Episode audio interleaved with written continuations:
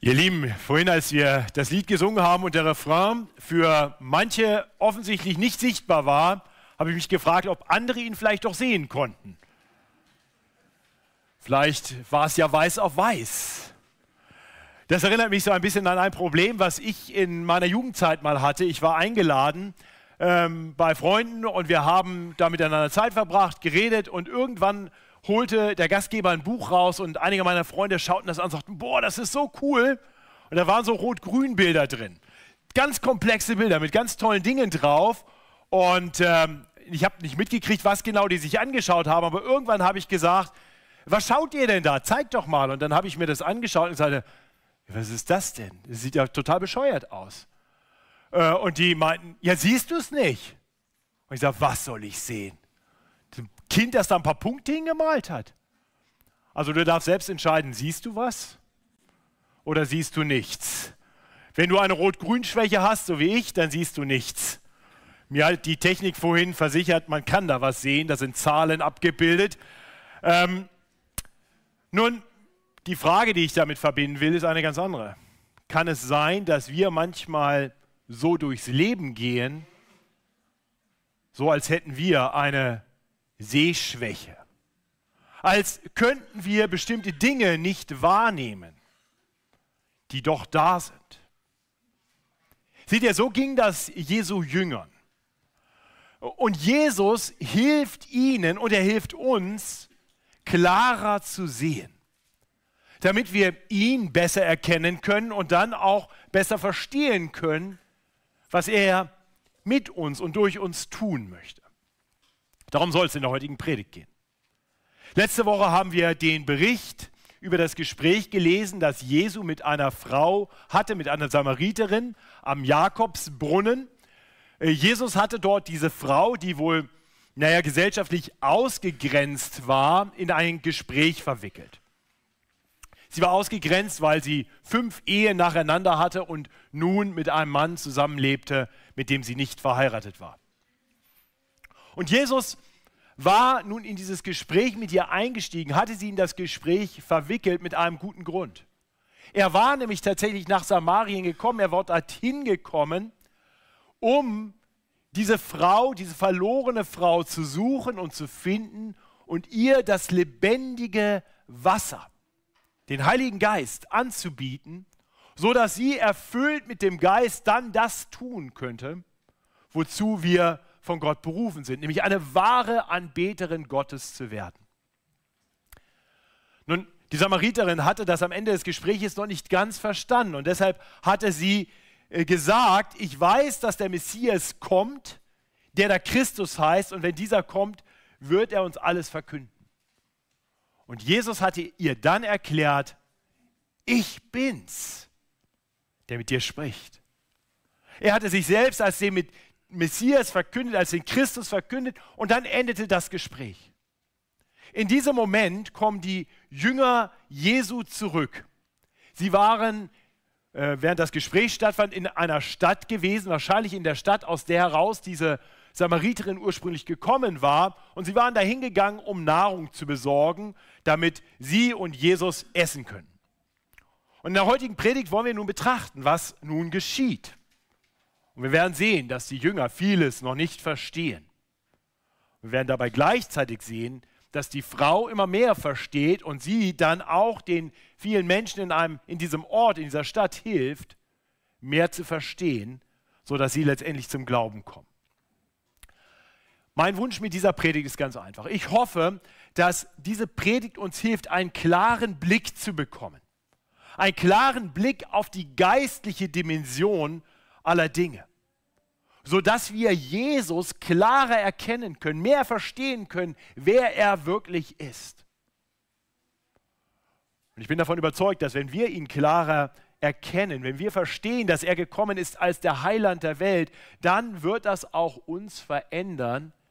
Zum einen wird es unsere Herzen froh machen und zum anderen wird es uns bereit machen, nun auch in seinem Dienst tätig zu werden und so eine geistliche Ernte einzubringen, die der Herr für uns vorbereitet hat. Und so möchte ich dafür beten, dass Gott sein Wort gebraucht, dass er uns hilft, ihn mehr zu erkennen und uns dann verändert, sodass wir auch zu Tätern seines Wortes werden. Himmlischer Vater, das ist unser Gebet, dass du nun zu uns sprichst durch dein heiliges Wort. Dein Wort ist die Wahrheit. Und wir wissen, dass wir vieles noch nicht verstehen. Wir brauchen Belehrung und wir brauchen Erinnerung. Und so bitten wir dich, dass du uns erinnerst und dass du uns belehrst, sodass wir mehr verstehen von dem, was du wirklich vorhast in dieser Welt. Sodass wir Anteil haben können und gerade darin unsere Freude und Erfüllung finden. Und so beten wir durch Jesus Christus, unseren Retter und Herrn. Amen. Ich möchte uns den Predigtext lesen, Johannes 4. Wir setzen unsere Predigt durch das Johannesevangelium fort. Heute beginnt mit Vers 27 bis Vers 42. Unterdessen kamen seine Jünger und sie wunderten sich, dass er mit einer Frau redete. Doch sagte niemand, was fragst du oder was redest du mit ihr? Da ließ die Frau ihren Krug stehen und ging in die Stadt und spricht zu den Leuten. Kommt, seht einen Menschen, der mir alles gesagt hat, was ich getan habe, ob er nicht der Christus sei. Da gingen sie aus der Stadt heraus und kamen zu ihm. Inzwischen mahnten ihn die Jünger und sprachen, Rabbi, iss. Er aber sprach zu ihnen, ich habe eine Speise zu essen, von der ihr nicht wisst. Da sprachen die Jünger untereinander, hat ihm jemand zu essen gebracht? Jesus spricht zu ihnen, meine Speise ist die, dass ich tue den Willen dessen, der mich gesandt hat und vollende sein Werk. Sagt ihr nicht selber, es sind noch vier Monate, dann kommt die Ernte. Siehe, ich sage euch, hebt eure Augen auf und seht auf die Felder, denn sie sind reif zur Ernte.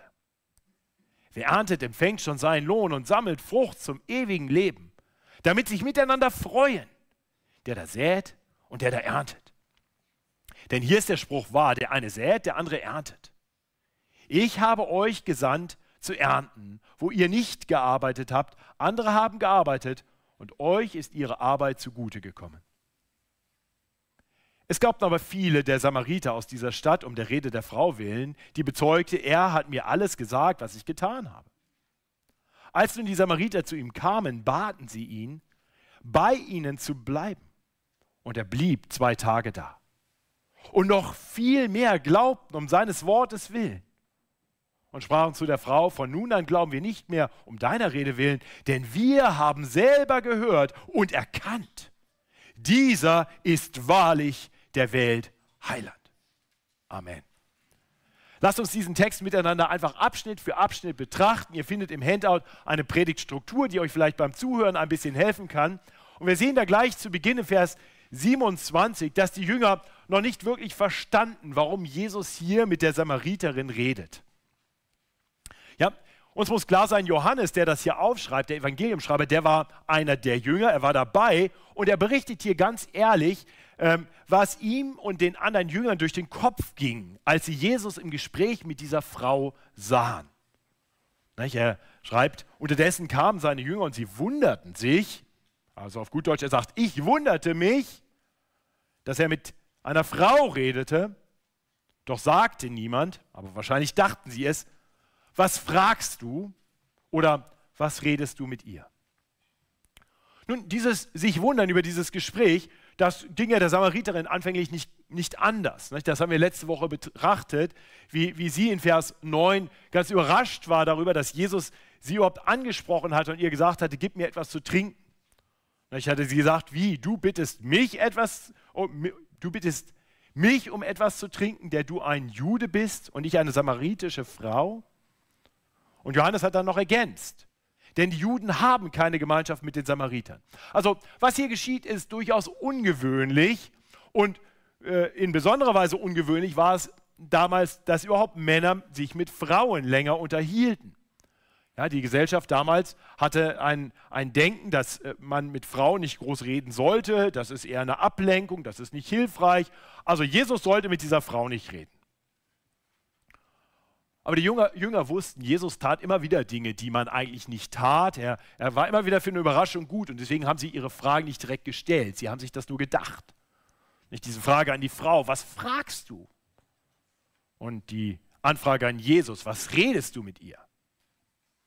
Nun, was hier dann aber eben ganz deutlich wird, ist, dass die Jünger eben wirklich noch nicht verstanden, warum Jesus hier war. Wir haben letzte Woche darüber nachgedacht, er musste durch Samarien gehen und wir hatten bedacht, dass das eine göttliche Notwendigkeit war. Er hätte natürlich außenrum gehen können, er hätte auch Samarien meiden können, aber er musste dahin gehen, weil, weil Gott mit ihm dort etwas vorhatte. Die Jünger haben das ganz offensichtlich nicht verstanden. Sie haben wahrscheinlich einfach gedacht, naja, er wollte halt die kürzeste Route nehmen, wahrscheinlich, damit er einfach schnell nach Galiläa kommen kann. Wir haben letzte Woche bedacht, dass Jesus an diesem Brunnen war, weil er dort diese Frau treffen musste. Er musste nach Samarien gehen, um dort diese Frau zu treffen, um zu suchen und zu finden, was verloren war, um ihr dann anzubieten, das, wonach sich ihre Seele im tiefsten Innersten wirklich sehnte, das lebendige Wasser seines Geistes, um ihr dann ein, eine Lebensausrichtung, ein Lebensziel zu geben, das wirklich erfüllend ist. Gott anzubeten, für Gott zu leben in allen Dingen. Darin finden wir unsere wirkliche Erfüllung. Dazu war er gekommen. Und er war eben nicht nur für die Juden gekommen, Nein, er war auch für Menschen wie diese Frau aus Samarien gekommen. Ja, er ist der Heiland der Welt. Oder wie Johannes es schon vorher angekündigt hatte, siehe das Lamm Gottes, das der Welt Sünde trägt. Aber, aber die Jünger sind blind für diese geistliche Dimension. Sie verstehen nicht, was hier gerade geschieht. Sie sehen einfach eine Frau, die da nicht hingehört, mit der Jesus nicht reden sollte, die Jesus in Ruhe lassen sollte. Und vielleicht kennst du solche Situationen in deinem Leben auch. Wo du denkst, da ist jetzt jemand, der irgendwas von dir will und wo du denkst, das, das sollte eigentlich nicht sein. Das, das passt nicht, das will ich hier nicht. Ähm, ich habe mich erinnert an eine Situation, das ist noch gar nicht so lange her, vielleicht ein gutes Jahr oder so, da hat es an der Tür bei mir zu Hause geklingelt und ich war äh, mit irgendwas beschäftigt, keine Ahnung mehr was, und bin zur Tür gegangen und sehe dann einen jungen Mann an unserem Gartentor stehen und ich, ähm, mir war klar, ich kenne den nicht und er war zu alt, als dass er sich für meine Töchter interessieren könnte. Äh, und meine Frau sicherlich hätte auch kein Interesse an ihm gehabt. Der sah nämlich auch ein bisschen abgerissen aus. Und äh, ich habe ihn dann aber gefragt, was willst du hier? Und er sagte, ja, ähm, ich ähm, würde euch gerne ein Zeitschriftenabo verkaufen. Da sage ich, ein Zeitschriftenabo an der Tür? Nee, vielen Dank. Er sagt, ja, ich brauche das wirklich. Und ich hatte dann einen dieser seltenen Momente in meinem Leben, wo ich tatsächlich eine geistliche Sicht auf die Dinge bekam und dachte, vielleicht sollte ich mit ihm mal reden. Und ich bin dann zu ihm hingegangen und habe ihn gefragt, was, äh, warum er das macht. Und er sagte, ja, ich bin gerade aus dem Gefängnis entlassen worden. Und das ist eine Möglichkeit, hier, da gibt es irgendeine Verlagsgruppe, die Zeitschriftenverkäufe macht über Leute, die aus dem Gefängnis kommen und die kriegen dann erst einmal tatsächlich die Einnahmen davon.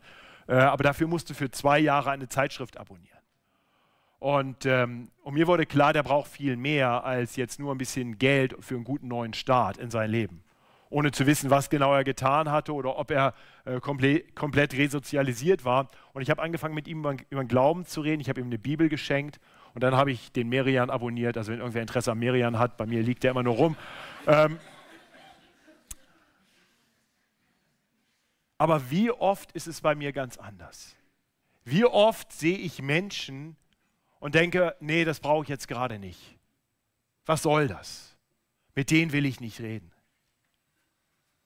So ging es den Jüngern hier. Aber Jesus weiß, warum er da ist.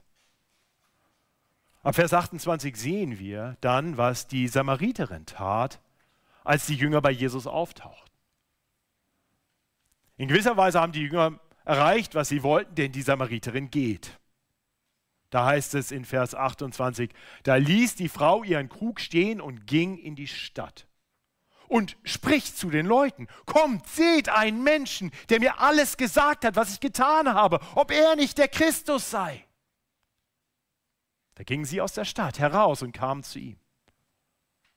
Ja, die Samariterin war ursprünglich nur aus der Stadt gegangen, ähm, um Wasser zu holen. Und jetzt lässt sie sogar ihren Krug stehen, fast so, als ob das Wasser gar keine Rolle mehr spielen würde, als, als ob sie etwas Besseres gefunden hat. Und genauso war es. Jesus hatte ihr lebendiges Wasser angeboten. Und auch wenn der Heilige Geist noch nicht ausgegossen war, so ahnte sie zumindest, dass sie bei Jesus etwas empfangen könnte, wonach sie sich wirklich sehnte. Jesus hat ihr gesagt, dann hol deinen Mann und komm wieder. Und sie geht jetzt in die Stadt und sie holt nicht nur ihren Mann, der nicht ihr Mann war, sie holt die ganze Stadt. Weil, weil sie von dieser Begegnung mit Jesus so ergriffen ist, dass sie sagt, den müsst ihr sehen, den müsst ihr erleben. Sie sollen alle mitkommen, um Jesus kennenzulernen. Das ist bemerkenswert. Das ist auch deshalb bemerkenswert, weil sie ja vorher wir haben das letzte Woche betrachtet, in der Mittagszeit, wo eigentlich keiner rausging, alleine, wie das auch keine Frau tat, an den Brunnen gegangen war, wahrscheinlich, weil sie gesellschaftlich völlig ausgegrenzt war. Sie war, war wahrscheinlich das Gerede der Stadt. Ah, das ist die Frau, die schon fünf Männer hatte und die jetzt unverheiratet mit einem Mann zusammenlebt. Ah, aber jetzt scheut sie sich gar nicht mehr darüber, ganz offen zu reden.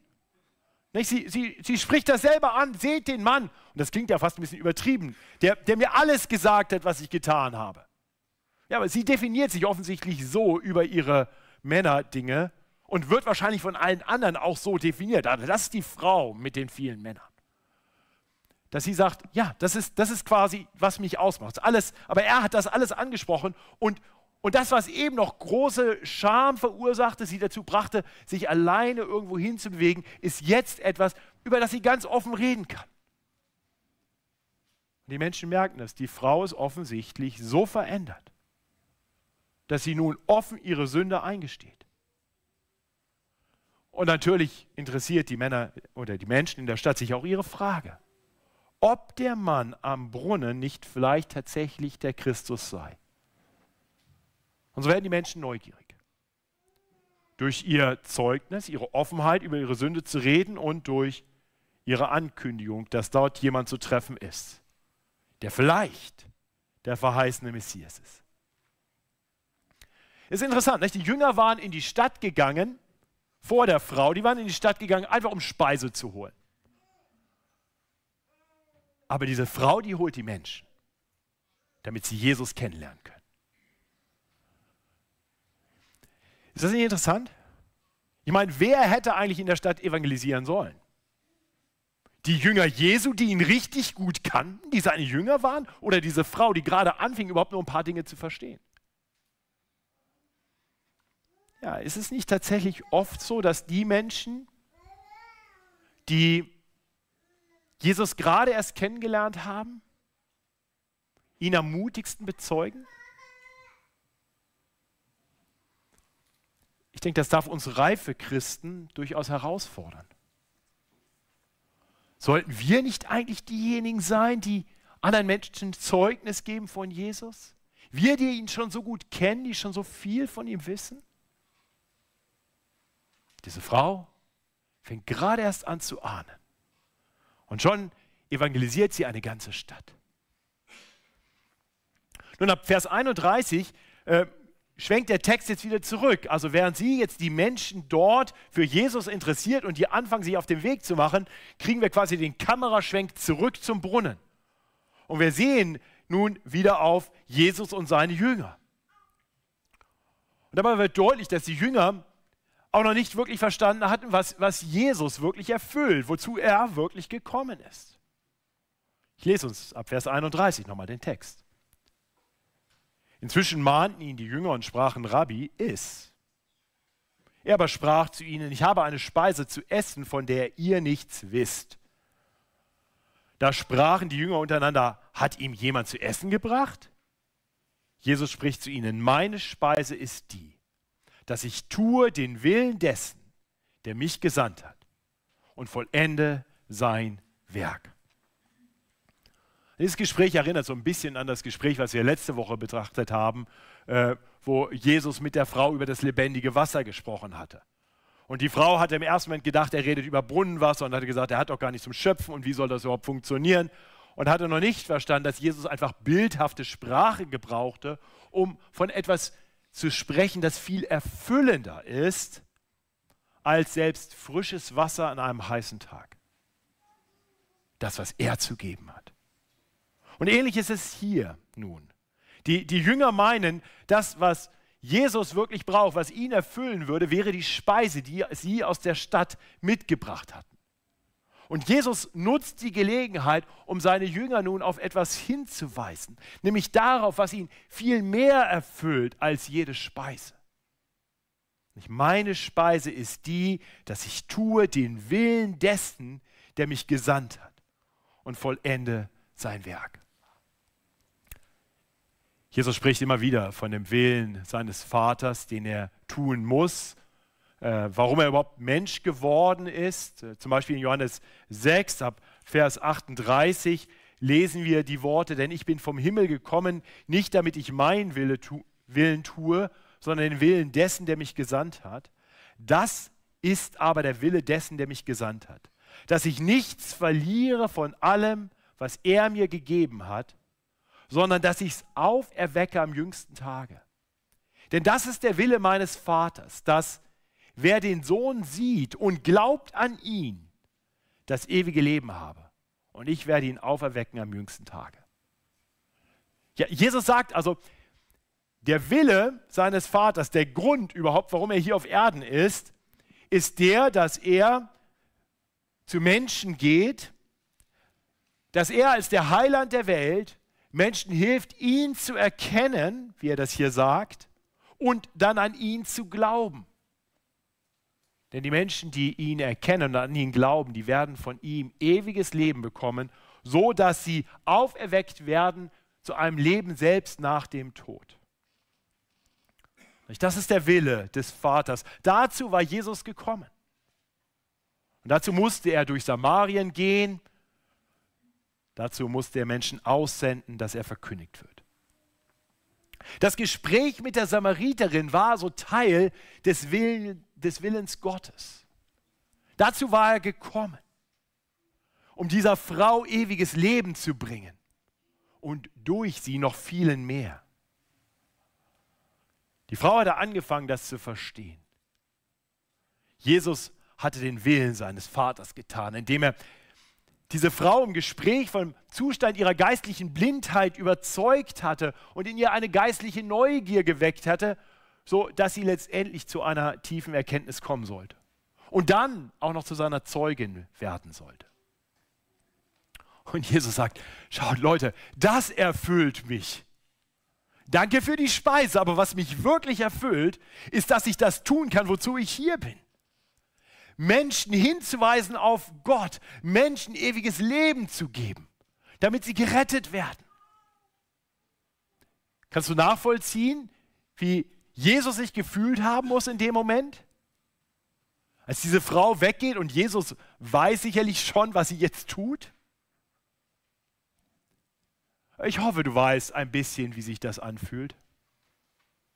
Ich hoffe, du hast in deinem Leben schon erleben dürfen, wie Menschen in deinem Umfeld Jesus angefangen haben kennenzulernen. Äh, das ist fantastisch. Deswegen freue ich mich so auf, auf den Christian Entdecken-Kurs, der demnächst wieder beginnt. Das ist eine meiner Lieblingsveranstaltungen hier in der Gemeinde. Weil eigentlich bei jedem Kurs Menschen von euch eingeladen und mitgebracht werden oder manche sich direkt angesprochen fühlen, wenn sie am Sonntag vielleicht eingeladen werden und kommen. Und immer wieder, eigentlich in jedem Kurs, darf ich hautnah miterleben, wie Menschen anfangen, mehr über Christus zu erkennen, mehr über ihn zu verstehen und anfangen zu glauben. Das ist, das ist großartig. Und dann sitzen wir oft lange noch nach dem gemeinsamen Essen und dem Vortrag da und reden über den Glauben. Und ich kann euch sagen, diese Gespräche, die erfüllen mich auch so viel mehr als das gute Essen, was es vorher gibt. Ich hoffe, du kannst das nachvollziehen. Wenn nicht, dann komm zum Christian-Entdecken-Kurs am 7. November. Sei dabei. Jesus ist erfüllt davon. Das erklärt er seinen Jüngern hier. Er ist gekommen, um den Willen seines Vaters zu tun und, und das ist erfüllend. Aber er macht auch deutlich, dass das Werk, das der Vater ihm gegeben hat, noch nicht vollendet war. Meine Speise ist die, dass ich tue den Willen dessen, der mich gesandt hat und vollende sein Werk. Um das Werk des Vaters zu vollenden, war mehr notwendig, als die Menschen einfach von ihrer geistlichen Blindheit, von ihrer geistlichen Not zu überzeugen und sie in seine Nachfolge zu rufen. Ich hoffe, das ist uns klar. Es fängt an, auch in Freikirchen sehr umstritten zu sein, ob, ob das, was die Vollendung des Werkes ausmacht, wirklich notwendig war. Aber ich hoffe, du weißt, das Kreuz, das, was Jesus noch tun musste, wo das Werk vollendet werden würde, war wirklich notwendig. Denn einfach nur in Jesu Nachfolge gerufen zu werden, hilft dir überhaupt nicht. Wenn Jesus sein Werk nicht vollendet hätte. Ja, dann würden die Menschen Jesus nachfolgen, wahrscheinlich mehr schlecht als recht. Äh, sie würden vielleicht versuchen, ein bisschen weniger zu sündigen und ein bisschen besser zu leben. Und, und ich kann mir vorstellen, manche Menschen versuchen das. Aber das reicht doch nicht. Denn eines Tages werden wir vor Gott stehen und werden Rechenschaft ablegen müssen über alles, was wir getan haben. Und nur dadurch, dass wir unserem Leben eine gewisse Wendung geben, werden wir unsere Sünden nicht los bleiben wir immer noch Menschen, die vor Gott nicht bestehen können. Und deswegen brauchen wir Vergebung. Und damit wir Vergebung empfangen könnten, musste Jesus eben mehr tun, als die Menschen einfach nur zur Buße und zum, und zum Glauben zu rufen. Er musste ans Kreuz gehen. Er musste das Werk des Vaters dort vollenden. Er musste dort die gerechte Strafe für unsere Sünden tragen. Denn Gott ist gerecht. Ja, er ist auch gnädig, aber er ist eben auch gerecht. Und das heißt, er kann Sünde nicht einfach so vergeben. Das wäre ungerecht. Und das würden wir auch nicht wollen. Im Angesicht von schlimmer Sünde, von großen Gräueltaten, dann schreit alles in uns nach Gerechtigkeit. Was würdest du von einem Gott halten, der das sieht, sieht das große Unrecht, das schlimme was geschieht in dieser Welt und sagt, ach, passt schon. Ist okay. Du wirst sagen, Gott, das kann nicht sein. Du hast mich so gemacht, dass in mir alles nach Gerechtigkeit schreit. Danach, dass das Böse nicht siegen darf. Und tatsächlich, Gott wird keine Sünde ungestraft lassen. Denn er ist gerecht. Und das ist tröstlich. In gewisser Weise ist das sehr tröstlich, im Anbetracht des Bösen in dieser Welt zu wissen, dass Gott das Böse nicht siegen lässt. Aber es ist natürlich auch ein riesiges Problem, denn wir leiden ja alle nicht nur unter dem Bösen in dieser Welt, sondern wie Andi das vorhin schon äh, gesagt hat und dabei G.K. Äh, Chesterton zitiert hat, wir leiden vor allem auch an dem Bösen in uns selber. Und deswegen wären wir hoffnungslos verloren, wenn Jesus nur gekommen wäre, um Menschen einfach in seine Nachfolge zu rufen uns mit unseren Sünden zu konfrontieren und einfach zu sagen, leb ein besseres Leben. Daran würden wir scheitern, aber vor allem würden wir immer unsere Sünden nicht loswerden. Nein, Jesus war gekommen, um als das Lamm Gottes der Welt Sünde zu tragen. Das hatte Johannes schon angekündigt. Und deshalb ließ er sich als stellvertretendes Opfer für Sünde an ein Kreuz nageln, um dort die gerechte Strafe für unsere Schuld zu tragen, damit alle, die sich ihm im Glauben zuwenden, dort Vergebung ihrer Schuld finden können. Denn da wird die Strafe gezahlt. Die Sünde bleibt nicht ungesühnt. Nur Jesus nimmt sie auf sich und zahlt den Preis, der notwendig war, damit wir Vergebung empfangen können. Und so kommt am Kreuz Gottes Gerechtigkeit und seine Gnade und Vergebung zusammen zu unserem Besten, zum Besten all derer, die auf Jesus Christus vertrauen. Und dabei vollendet Jesus das Werk seines Vaters. Noch am Vorabend seiner Kreuzigung im, im Garten Gethsemane betet er nicht mein Wille nach menschlicher äh, Sicht, sondern dein Wille, Gott, geschehe. Er gibt sich ganz dem Willen Gottes hin. Und dann stirbt er am Kreuz und er ruft aus zum Vater, es ist vollbracht. Hier ist nun das Werk vollbracht. Jesus redet hier davon, dass er das tun muss, sodass wir ewiges Leben haben können, Vergebung unserer Sünde. Zum Erweis, dass er Macht über den Tod und die Sünde hat, ist er am dritten Tage auferstanden. Er ist der lebendige Herr, der bis heute durch sein Wort und durch treue Zeugen Menschen zum Glauben ruft. verstehst du, warum Jesus Menschen nicht nur in seiner Nachfolge rufen musste, nicht nur zu einer Veränderung ihres Lebens rufen musste, sondern warum er das Werk des Vaters vollenden musste durch seinen Tod am Kreuz? Verstehst du das? Wenn, du dazu noch Fragen hast, wenn das für dich nicht ganz klar ist, warum das notwendig war, wenn du denkst, das, das hätte aber nicht sein müssen, dann möchte ich dich herzlich bitten, nimm die Einladung an zum Christian Entdeckenkurs, fünf Dienstage ab dem 7.11. Komm vielleicht heute noch mit mir ins Gespräch. Ich werde nach dem Gottesdienst dort an der Tür stehen. Komm mit denen ins Gespräch, die dich hierher gebracht haben. Geh dem nach. Jesus Christus ist der Heiland der Welt und er kann auch dein Heiland sein. Wenn du zu ihm kommst, wenn du dich ihm anvertraust. Denn er hat alles getan, was notwendig war, damit alles, was du je in deinem Leben getan hast, an Bösem, an Falschem, jeder Gedanke, jedes Wort, jede Tat, so gestraft werden kann, dass aller Gerechtigkeit Genüge getan ist und du zugleich Vergebung empfangen kannst. Jesus kam genau dafür. Das war der Wille seines Vaters. Die, Jünger haben das noch nicht erkannt.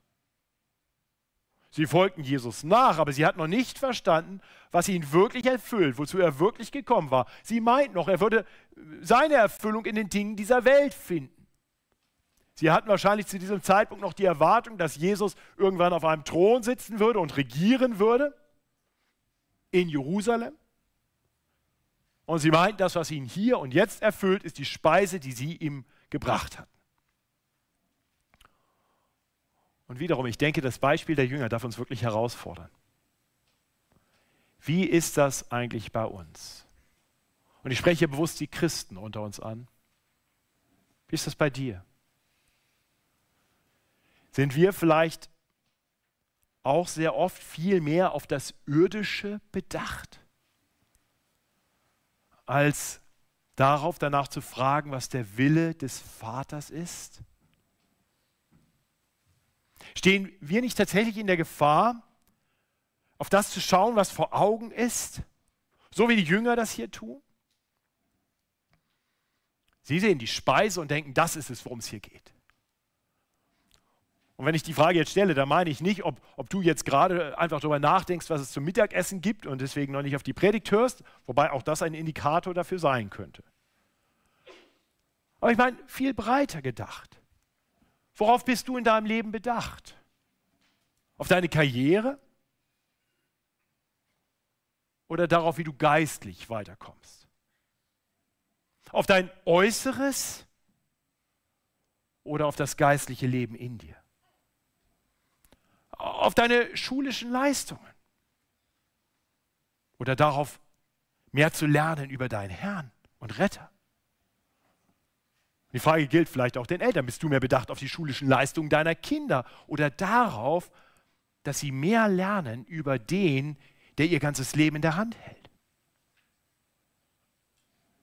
Bist du mehr bedacht auf deine Gesundheit oder die Gesundheit von Menschen in deinem Umfeld als auf deine und ihre geistliche Gesundheit.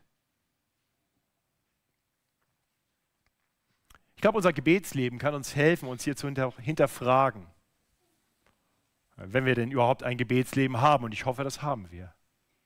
Beten wir zum Beispiel mehr für eine Arbeitsstelle, für, für allgemeine Versorgung, für Gesundheit, vielleicht für irdischen Frieden? Und das sind alles Dinge, für die wir beten dürfen. Unser himmlischer Vater hört gerne, wenn wir ihm alle unsere Nöte bringen. Aber beten wir eigentlich nur für diese Dinge oder haben wir vor allem auch Dinge im Blick bei unserem Gebet, dass wir um geistliches Leben beten, um geistliche Gesundheit, um geistliches Wachstum, um Frieden mit Gott? Mein Gebet für mich und für uns alle ist, dass wir mehr und mehr die Worte des Vaters des Vaterunsers zu unserem Gebet machen, und zwar aus tiefstem Herzen. Dein Wille geschehe. Das war das Gebet unseres Herrn. Er hat es sehr klar im Blick, dass er gekommen ist, den Willen des Vaters zu tun. Die Jünger verstanden das noch nicht. Sie verstanden noch nicht, wozu Jesus gekommen war. Und sie hatten auch noch nicht wirklich verstanden, wie Jesus sie gebrauchen will. Und das bringt uns zum letzten Abschnitt, ab Vers 35. Da gebraucht Jesus ein weiteres Sprachbild, um seinen Jüngern zu helfen, zu erkennen, wozu er sie gebrauchen will. Wir lesen dort, sagt ihr nicht selber, es sind noch vier Monate, dann kommt die Ernte? Siehe, ich sage euch, hebt eure Augen auf und seht auf die Felder, denn sie sind reif zur Ernte. Wer erntet, empfängt schon seinen Lohn und sammelt Frucht zum ewigen Leben, damit sich miteinander freuen, der da sät und der da erntet. Denn hier ist der Spruch wahr, der eine sät, der andere erntet. Ich habe euch gesandt zu ernten, wo ihr nicht gearbeitet habt. Andere haben gearbeitet und euch ist ihre Arbeit zugute gekommen. Ja, also diese Jünger, die sahen in der Stadt Samaria einfach nur eine Proviantstation auf dem Weg ins jüdische Galiläa. Ja, wahrscheinlich gingen sie davon aus, dass in Galiläa Jesus jetzt gute Frucht einbringen könnte. Die reiche Ernte war also noch ein bisschen entfernt. Und Jesus sagt den Jüngern jetzt, Leute, macht die Augen auf, die Ernte ist hier vor euren Augen. Sie ist hier und sie muss jetzt eingebracht werden. Nicht das, was er sagt. Hebt eure Augen auf und seht auf die Felder, sie sind reif zur Ernte. Und ich weiß nicht, das ist Spekulation, aber ich kann mir so lebhaft vorstellen, wie Jesus mit seinen Jüngern redet und Jesus sieht hinter den Jüngern am Horizont die Menschen aus der Stadt kommen. Hebt eure Augen auf. Die Jünger hatten das nicht im Blick. Sie waren nur bedacht auf die irdische Speise. Sie, sie waren nur bedacht darauf, jetzt weiterzugehen, ans Ziel zu kommen, da, wo sie hin wollten. Sie war nicht darauf bedacht, hier als Erntehelfer zu agieren. Ja, doch, doch während, während sie in die Stadt gegangen waren, einfach nur um Brot zu kaufen, war die Frau zu Jesus gekommen und er hatte angefangen zu säen. Und dann, während sie aus der Stadt zurückkamen mit dem Brot, ging die Frau, in die Jesus hineingesät hatte, in die Stadt und sie säte dort weiter. Und alles, was jetzt noch zu tun war, nachdem die Felder reif zur Ernte sind, die Menschen kommen, sagt er, jetzt einfach nur noch ernten. Das ist alles, was noch nötig ist. Und dazu ruft er seine Jünger jetzt auf. Wiederum, was Jesus hier sagt, fordert, fordert mich zumindest ganz schön heraus. Ich frage mich, heb ich immer wieder meinen Blick und schaue auf das, was Jesus vielleicht mit mir vorhat? Oder bin ich so gefangen in dem, was gerade vor meinen Augen ist? Glaube, wir sind immer wieder in der Gefahr, die wirklichen Dinge aus dem Blick zu verlieren, die Dinge, die wirklich Bedeutung haben. Wir brauchen einen klaren Blick darauf, was wir und andere geistlich brauchen, wie wir ihnen geistlich Gutes tun können. Und Jesus hilft seinen Jüngern jetzt, die geistliche Dimension zu sehen. Es ist in gewisser Weise so, wie wenn mir jemand ein Rot-Grün-Bild vor Augen hält und mir erklärt, schau, das ist die Zahl. Das ist die 5. Dann fange ich an, so langsam, sogar ich mit meiner rot-grünen Schwäche, ich bin nicht ganz blind, fange ich an, das zu sehen. Und ich glaube, die Jünger fangen jetzt an, das zu sehen. Und ich hoffe, du fängst jetzt an, das zu sehen. Wozu ist Jesus gekommen? Wozu bin ich hier? Und die Jünger, die dürfen das erleben, denn das, das Feld mit der Ernte kommt quasi auf sie zu.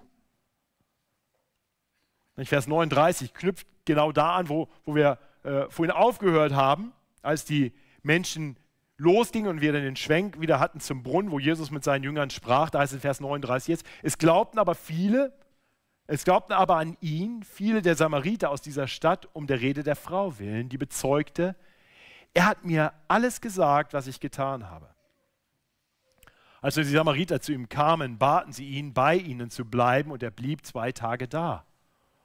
Und noch viel mehr glaubten um seines Wortes willen und sprachen zu der Frau, von nun an glauben wir nicht mehr um deiner Rede willen, denn wir haben selber gehört und erkannt, dieser ist wahrlich der Welt Heiland.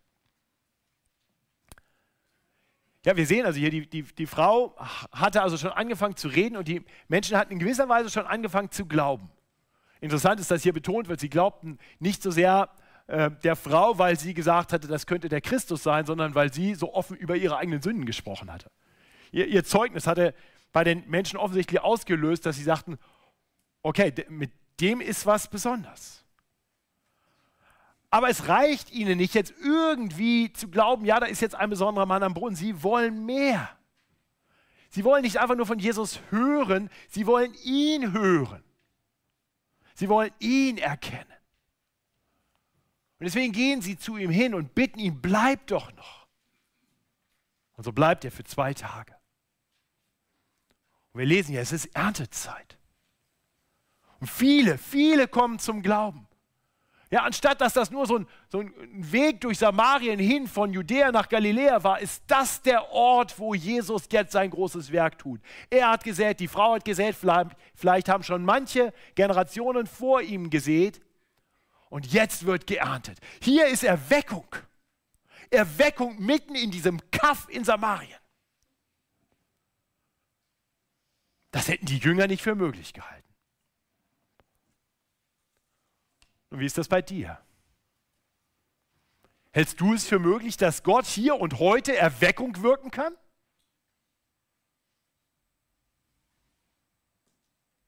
Hältst du es für möglich, dass Gott hier und heute Erweckung schenken kann? Die muss in uns beginnen, in unseren Herzen. Wenn du Jesus noch nicht wirklich ergriffen hast als deinen Retter und Herrn, dann beginnt es damit, dass du ihn ergreifst. So wie die Samariterin, wie diese Frau es getan hat. Und es geht weiter damit, dass wir ihn vielleicht wieder neu in den Blick bekommen, dass wir wieder neu lernen, geistlich auf Dinge zu schauen. So dass wir unseren wunderbaren Herrn und, und Retter Jesus Christus wieder klar vor Augen haben wieder klar vor Augen haben, wozu er wirklich gekommen ist. Nicht, um uns jetzt noch ein bisschen zu pampern bei diesem Leben hier auf Erden. Um uns vielleicht noch mal ein bisschen mehr Gesundheit zu geben und ein bisschen besseren Job und hier noch was für uns zu tun und da ein bisschen. Das ist der Weihnachtsmann, das ist nicht Jesus. Er ist gekommen, um Menschen zu retten. Und, und, und hörst du, was Jesus hier sagt? Wo ist wahre Freude? Da, wo er, der sät, und die, die sich von ihm gebrauchen lassen zum Ernten, miteinander erleben, wie Gott sie gebraucht, um seinen Willen zu tun und sein Werk zu vollenden.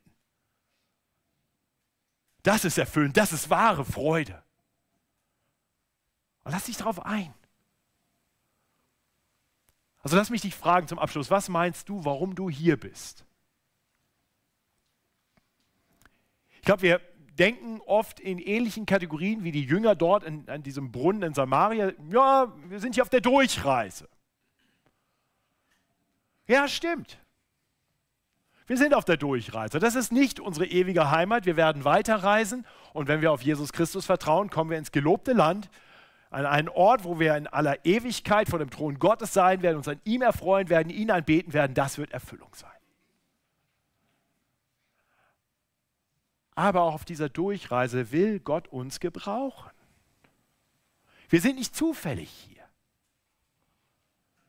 Denn wenn gleich Jesus sein Werk in gewisser Weise am Kreuz vollbracht, vollendet hat, so wirkt er doch noch weiter. Durch Menschen wie dich und mich, hier und heute, um seine Ernte einzubringen. Und möge der Herr uns den geistlichen Blick auf unser Leben und auf ihn schenken sodass wir uns von ihm gebrauchen lassen und darin unsere Freude und Erfüllung finden. Ich bete mit uns. Himmlischer Vater, danke, dass du unsere oft so blinden Augen öffnen willst für die Dinge, die wirklich zählen. Herr, ich bekenne dir und ich denke, wir bekennen dir, dass wir so oft uns in unserem Leben um Dinge drehen, die eine Bedeutung haben für kurze Zeit und die Dinge aus dem Blick verlieren, die ewige Bedeutung haben. Herr, wir bekennen dir, dass wir so oft irdische Dinge vor Augen haben und dich aus dem Blick verlieren. Und deinen Willen. Und Herr, so ist mein Gebet für uns alle, dass wir wieder neu erkennen, wozu du gekommen bist, sodass wir bei dir ewiges Leben finden, wahre Erfüllung. Und ich bete, dass du uns hilfst zu erkennen, wozu du uns dann noch hier belassen hast in dieser Welt. Denn die Felder sind reif zur Ernte. Und ich bekenne dir, dass ich das manchmal nicht glaube. dass ich manchmal in dieses Land schaue und denke, hier ist nichts mehr zu holen. Herr, gib uns neu Hoffnung und Zuversicht und Vertrauen, dass du uns genau hier hast, weil du hier noch etwas tun möchtest. So wie du es einst dem Apostel Paulus in Korinth gesagt hast, ich habe noch viele Menschen in dieser Stadt. Herr, so mach uns mutig und froh zu gehen in deiner Nachfolge, zu deiner Ehre und zum Wohle der Menschen. Und mach uns froh an dir und darin, dass wir sehen dürfen, wie du Gefallen daran hast, selbst durch schwache Menschen wie uns zu wirken. Zum Lobpreis deiner Herrlichkeit. Amen.